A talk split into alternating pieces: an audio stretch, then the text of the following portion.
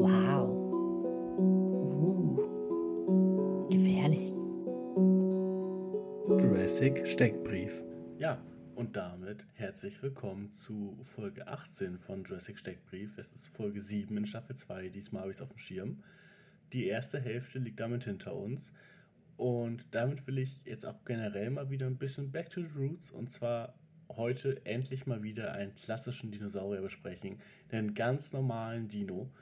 Und das soll uns auch den Großteil der restlichen Staffel begleiten. Und ich glaube, es gibt noch eine Folge, wo es nicht um einen Dinosaurier geht. Der Rest ist einfach klassisch Dinosaurier-Stuff. Und da habe ich auch richtig Bock drauf. Aber ich fand es auch ganz cool, ein bisschen was anderes zu machen. Aber wir wollen natürlich auch noch sehr viel über Dinosaurier reden, denn dafür sind wir alle hier, richtig? Heute haben wir nämlich einen relativ weirden Sauropoden vor uns und ich will da jetzt gar nicht viel vorwegnehmen, weil es gibt relativ viel zu erzählen. Ich habe einiges geplant. Ähm, deswegen reden wir jetzt heute über den Amagasaurus. Gefunden wurde davon ein fast vollständiges Skelett. Dafür gibt es aber ungefähr einen einzigen Fund bisher. Der wurde einmal gefunden, dafür aber ungefähr komplett. Und deswegen ist es ironischerweise trotzdem einer der am besten bekannten Sauropoden der kompletten Unterkreide. Entdeckt wurde der Amagasaurus 1984 und 1991 wurde er beschrieben. Auf der Expedition, wo er gefunden wurde, das war die unter José Bonaparte, der ist ein bekannter Paläontologe und genau gefunden wurde er im Guillermo Roger. Es gibt diese, diese Folge einige spanisch-portugiesisch ausgesprochene Sachen. Wenn ich mich da ein bisschen, ein bisschen verhaspel oder nicht ganz richtig ausspreche, ich, ich äh, bitte um Entschuldigung. Das ist nicht meine Mainsprache, meine Muttersprache. meine Mainsprache, das ist auch furchtbar. Äh, deutsche Sprache, oder? Haha, sie entwickelt sich. Lustig. Ähm, genau die Expeditionsreise von José Bonaparte, die begann 1976 und die diente zur Entdeckung der Fossilien in Patagonien und Südamerika allgemein. Auf derselben Expedition wurde auch der Carnotaurus entdeckt.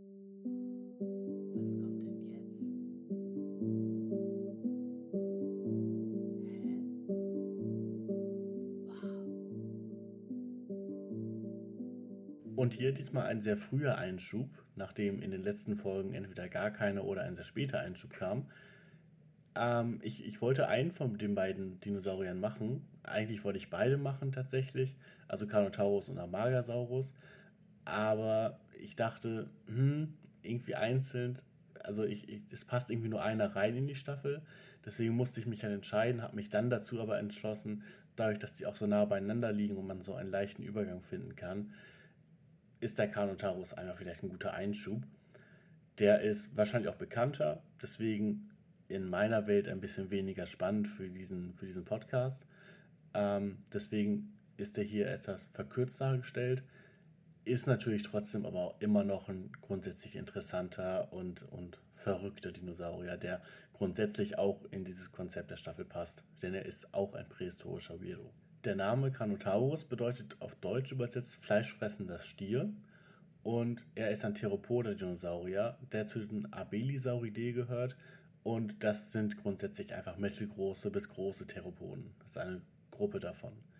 Er gehört zu den Sauriskiern, er war biped unterwegs und es ist bisher eine einzige Art bekannt. Und wie gesagt, wurde er in Argentinien gefunden, tatsächlich auch in Afrika und Indien. Der Carnotaurus wurde bis zu 8 bis 9 Meter lang und erreicht eine Höhe von 3 Metern. Das Gewicht ist ziemlich unklar, da gibt es sehr viele verschiedene Berechnungsmethoden, beziehungsweise mehrere Methoden und davon gibt es noch relativ viele verschiedene Ergebnisse. Es pendelt sich alles so ein zwischen 1,35 und 2,1 Tonnen. Also ist schon noch eine Range da, aber ja, genau kann man das nicht sagen.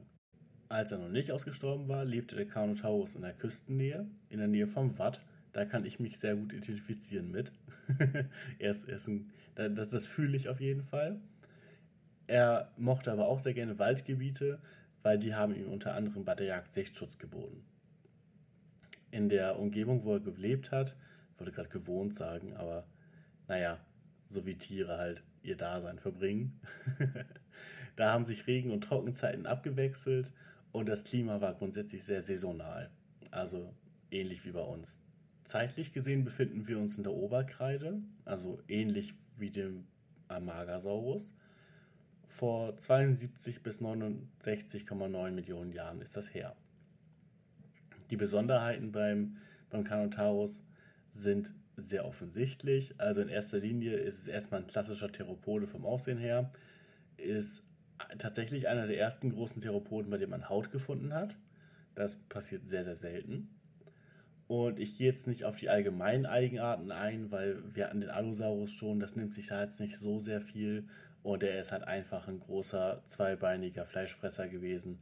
Wir kennen alle die Darstellung. Sehr auffällig dabei waren seine sehr, sehr kurzen Arme, die vermutlich komplett funktionslos waren und sehr, sehr albern aussehen tatsächlich. An dem Punkt frage ich mich, wenn die Dinosaurier länger gelebt hätten, ob die sich bei ihm einfach noch weiter zurückgebildet hätten und vielleicht komplett weggeblieben wären am Ende.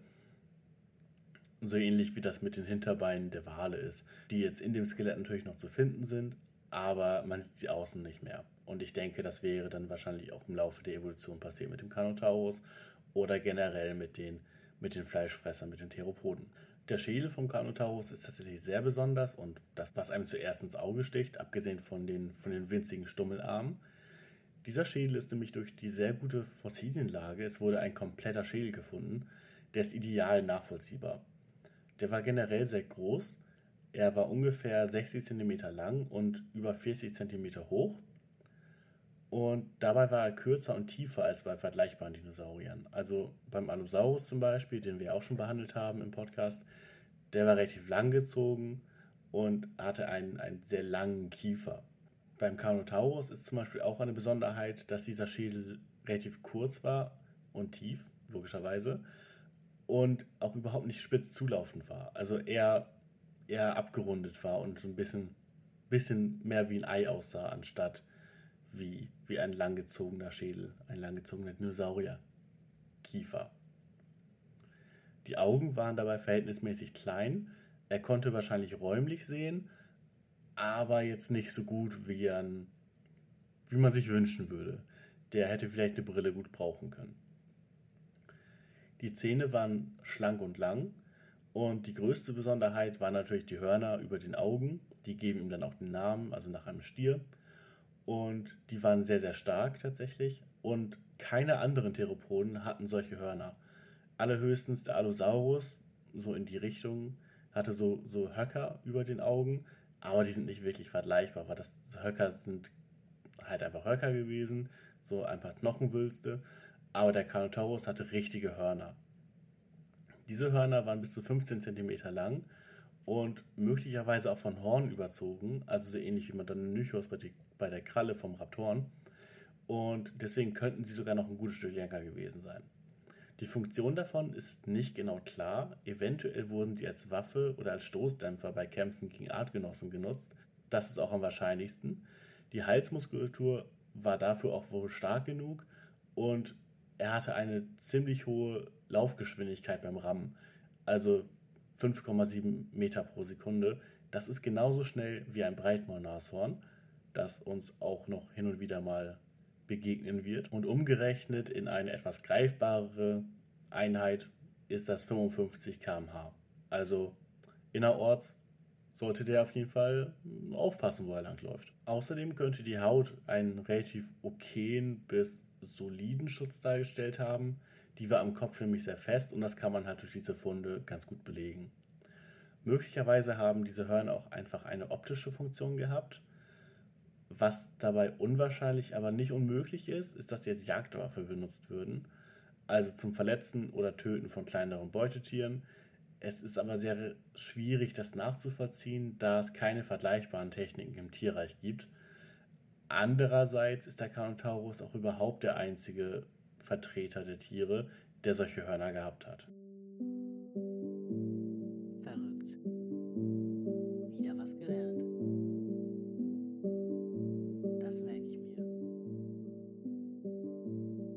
So, das war einmal ein ganz kurzer Exkurs, um den, um den Carnotaurus nochmal abzu, nicht abzuhandeln, aber um ihn auch mal erwähnt zu haben, vielleicht lohnt sich da ein genauerer Blick nochmal drauf. Das entscheidet ihr auch so ein bisschen mit.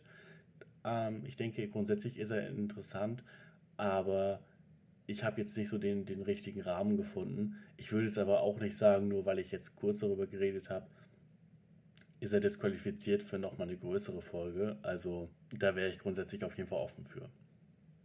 Gebt mir da auf jeden Fall gerne Feedback, ob euch das interessieren würde. Weiter geht's also mit dem Amagasaurus, der in Argentinien gefunden wurde.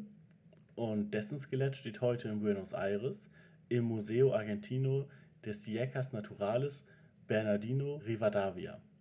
Der Name ist ungefähr so lang wie der Dinosaurier selbst und ich werde ihn nicht wiederholen. Der Name Amagasaurus wurde 1984 das allererste Mal erwähnt und zwar im Buch Solle Orme die Dinosaurier und damals noch als Amagasaurus gröberi. Die Erstbeschreibung war 1991 und da wurde der Name dann auch geändert in Amagasaurus casaui. Der Name ist jetzt grundsätzlich zur Hälfte sehr unspektakulär, nämlich setzte sich einmal zusammen aus Saurus für Echse und Amaga. Also das steht einfach für Vadila Amaga. Das ist die Fundregion, in der er gefunden wurde. Also ist er einfach quasi die Echse aus Amaga. Der zweite Teil ist ein bisschen spannender und ein bisschen auch romantischer, wenn man so will. Der ehrt nämlich Louis B. Casau oder Casau. Und das ist ein Angestellter einer Ölgesellschaft. Und der machte die Wissenschaftler auf die La Amaga-Formation aufmerksam und wird dafür ein bisschen, dem wurde damit gedankt, dadurch, dass dieser Saurier da gefunden wurde. Und ja, ich finde das sehr schön irgendwie. Der Amagasaurus gehört zu den Sauriskiern, genau wie der Carnotaurus war im Gegensatz zu dem aber ein Sauropode und zählte zu den Decreosauridae. Das sind die Sauropoden mit verkürztem Hals. Er war quadruped unterwegs, wahrscheinlich nicht fähig, sich auf die Hinterbeine zu stellen. Das konnten tatsächlich zum Beispiel der Diplodocus, dem wird es auf jeden Fall nach, nachgesagt. Und man geht davon aus, dass er das konnte. Beim Brachiosaurus könnte es sein, ist sich nicht so sicher. Mit beiden ist der Amagasaurus aber eng verwandt. Gelebt hat er in der Kreidezeit noch ein bisschen vor dem Carnotaurus und zwar vor 129 bis 113 Millionen Jahren. Er lebte in der La Amaga-Formation. Es, es ist sehr schwierig, zweimal den A-Laut nacheinander zu haben. Und das gehört zum Neoquen-Becken. Das befindet sich in Argentinien, natürlich. Und er teilte sich diesen Lebensraum mit relativ vielen Arten, zum Beispiel einigen Diplodocus-Arten, von der er selber gewissermaßen eine war, mit anderen Titanosauriern. Das sind sehr, sehr große Sauropoden, zum Beispiel der Amaga Titan, der quasi ein sehr, sehr großer Amagasaurus ist. Abgesehen von einem kleinen Detail, auf das wir später noch zu sprechen kommen. Ebenso waren Stegosaurier da vorhanden. Und der Stegosaurier, der da gefunden wurde, ist tatsächlich auch der einzige Fund in Südamerika in dieser Formation. Also auf dem kompletten Kontinent hat man einen einzigen Stegosaurier gefunden und der war dann genau da, wo der Amagasaurus auch war. Natürlich lebten in der Umgebung auch einige Theropoden, zum Beispiel kleinere Ceratosaurier. Und durch Zahnfunde konnte man das auch belegen. Wahrscheinlich große Vertreter der Tetanurae, das waren auch Bipederäuber. Die Größe vom Amagasaurus ist nicht so groß, wie man für einen Sauropoden erwarten würde. Er war 10 Meter lang, das ist jetzt nicht wenig, aber ungefähr die Hälfte von dem, was man normalerweise hat. Er war 2,3 Meter hoch und ungefähr zweieinhalb Tonnen schwer. Er sah dementsprechend auch grundsätzlich aus wie ein klassischer Sauropode mit einem verkürzten Hals. Dieser Hals war in Anführungsstrichen nur 2,4 Meter lang. Das liegt daran, dass er sich auf bodennahe Pflanzen spezialisiert hat also vor allem Fahne und Ginkgo-Bäume.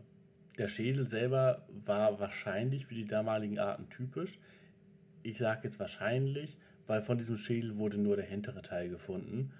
Man kann das aber sehr gut rekonstruieren anhand von verwandten Arten und verwandten Sauriern.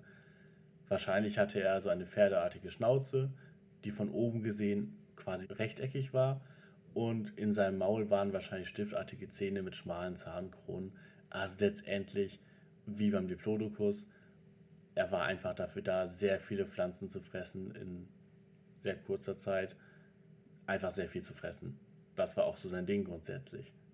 Einfach chillen, viele Blätter fressen und noch mehr Blätter fressen. Die Nasenlöcher waren wahrscheinlich recht weit nach hinten verschoben an den Kopf und der Schädel wurde wohl nahezu senkrecht gehalten.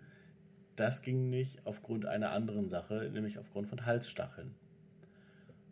Durch die gute Fossillage kann man gute Aussagen treffen über den Körperbau. Er hatte 13 Halswirbel, 9 Rückenwirbel, 5 Kreuzwirbel und nur die Zahl der Schwanzwirbel ist nicht bekannt. Das ist auch relativ selten. Er hatte wahrscheinlich sehr starke und feste Rippen. Das ist eine Besonderheit, weil das die anderen Dinosaurier in seiner, in seiner Riege nicht unbedingt hatten. Und die Gliedmaßen sind auch nicht ganz geklärt, aber durch Rekonstruktion sind natürlich Vermutungen möglich. So hatte er wahrscheinlich fünf Finger und fünf Zehen.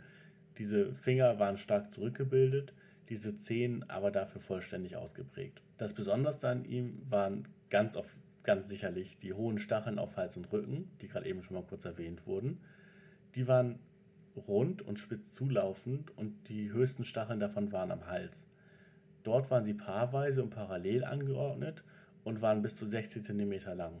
Dabei gingen die nicht einfach nur nach oben, sondern waren 50 Grad nach hinten gelagert und lagen so also über dem folgenden Stachel, also so ein bisschen wie bei einem, einem Jenga-Turm.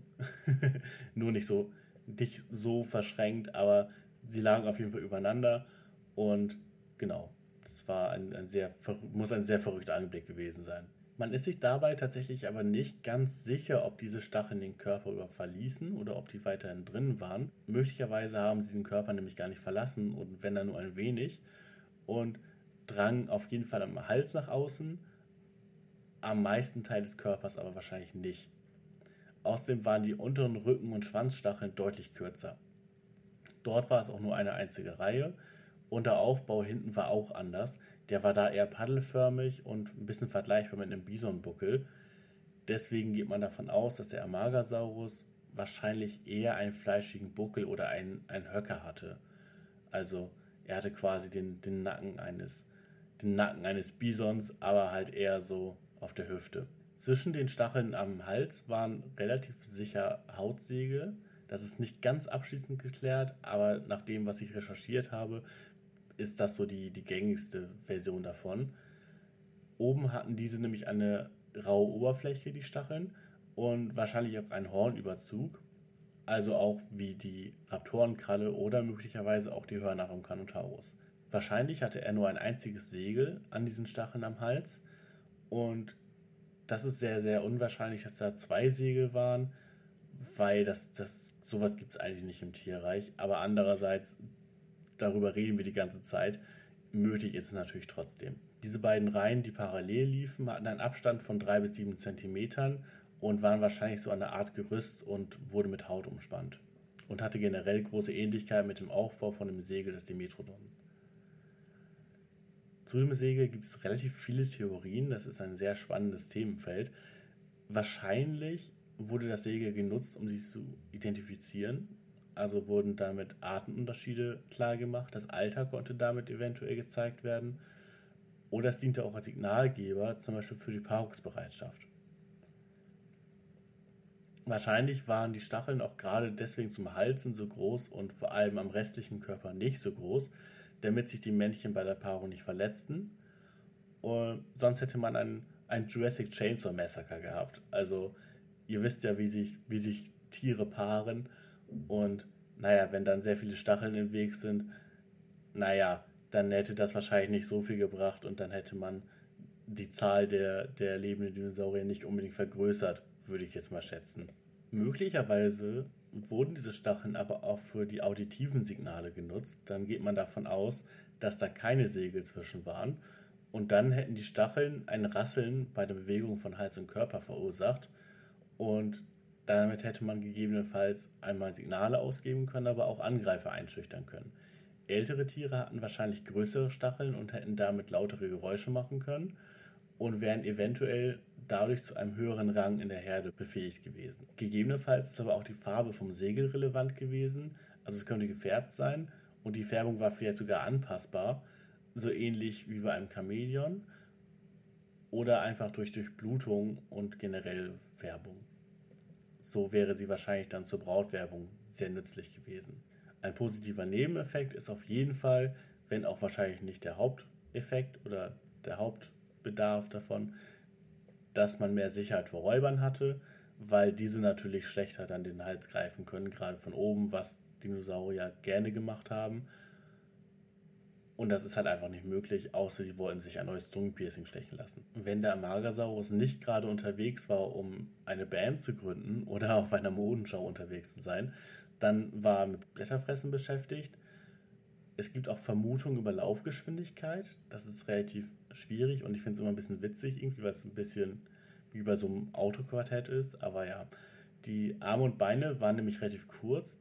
Deswegen geht man davon aus, dass er eher nicht so schnell unterwegs war. Allerdings waren die Beinknochen sehr, sehr kräftig und das Biegemoment der Beine ist relativ gering und dadurch waren die Beine tatsächlich auch stärker als von einem Breitmaulnashorn und dies halt eine Tierart, die auf das Galoppieren spezialisiert ist.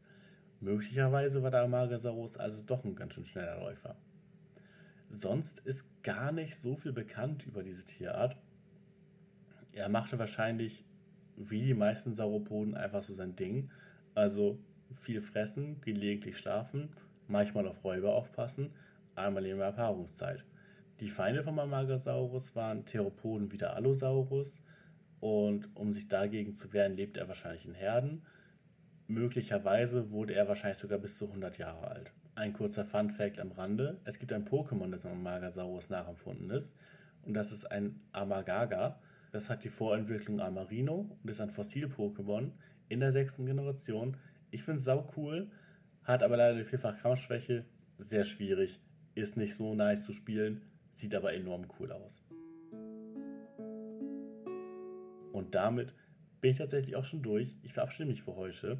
Ich hoffe, ihr hattet Spaß mit diesen zwei gehörnten und stacheligen Dinos. Ich bin froh, beide irgendwie untergebracht zu haben. Ich finde beide enorm cool und ganz schön spannend. Gerade zum Carnotaurus kann man, denke ich, noch eine Menge sagen. Also, sagt mir da gerne Bescheid, ob ihr dazu noch mehr von mir hören möchtet.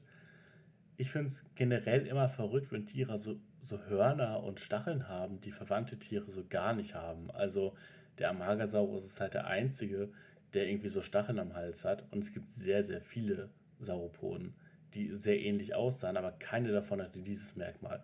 Genauso beim Carnotaurus. Kein einziger Dinosaurier oder kein einziges Tier generell hat diese Art von, von Hörnern auf der Stirn. Es ist sehr weird. Die stechen damit also so ein bisschen raus aus der Masse immer wieder und ich finde es super spannend, welche Theorien es dazu gibt. Also, wir, wir haben heute ja schon wieder ein Segel gehabt, so. Und ich war vorher, wie wahrscheinlich die meisten anderen Leute und auch gerade die Wissenschaftler zu der Zeit, immer sehr davon überzeugt, dass das einfach für die Temperaturregulierung genutzt wurde. Offensichtlich ist das aber gar nicht der Fall gewesen. Und wenn dann nur so ein bisschen am Rande worüber wir der nächsten Woche reden. Da müssen wir uns alle ein bisschen überraschen lassen, weil ich habe es gerade selber nicht im Kopf. Aber ich bin sicher, es wird sehr cool. Haha. Daumen hoch. ich glaube, ich glaub, es wird cool. Ich, ich habe so ein paar Sachen, ich, ich weiß noch, was dran kommt ungefähr. Aber ich bin mir nicht ganz sicher, was genau nächste Woche drankommt. Deswegen will ich, äh, will ich nicht, zu viel nicht zu viel verraten. Lasst auf jeden Fall gerne Feedback da und stellt liebend gerne Fragen. Vielleicht mache ich am Ende der Staffel auch eine QA-Sonderfolge. Da habe ich auch mal dran gedacht. Das hängt natürlich stark von euch ab, ob ihr da irgendwie Interesse habt und ob ihr irgendwelche Fragen habt, die ich beantworten soll. Das würde mir, glaube ich, sehr viel Spaß machen. Aber das macht ja auch nur Sinn, wenn da ein paar Fragen existieren. Guck dafür natürlich auch gerne auf meinem Instagram vorbei. Ich, es, es, muss gesagt werden, auch in dieser Folge. Ähm, da könnt ihr mich natürlich dann kontaktieren und mir Sachen vorschlagen oder mich Sachen fragen. Wenn sich das dann lohnt, mache ich dann nämlich eine Sonderfolge dazu, nehme die nochmal auf und dann werden alle eure Fragen beantwortet. Ansonsten mache ich es in den DMs einfach. Und damit Gali Grü, jetzt aber ähm, ein, ein schönes Wochenende gewünscht. Habt äh, gerne meinen Insta-Kanal oder auch die Kofi-Seite im Blick und bis zum nächsten Freitag.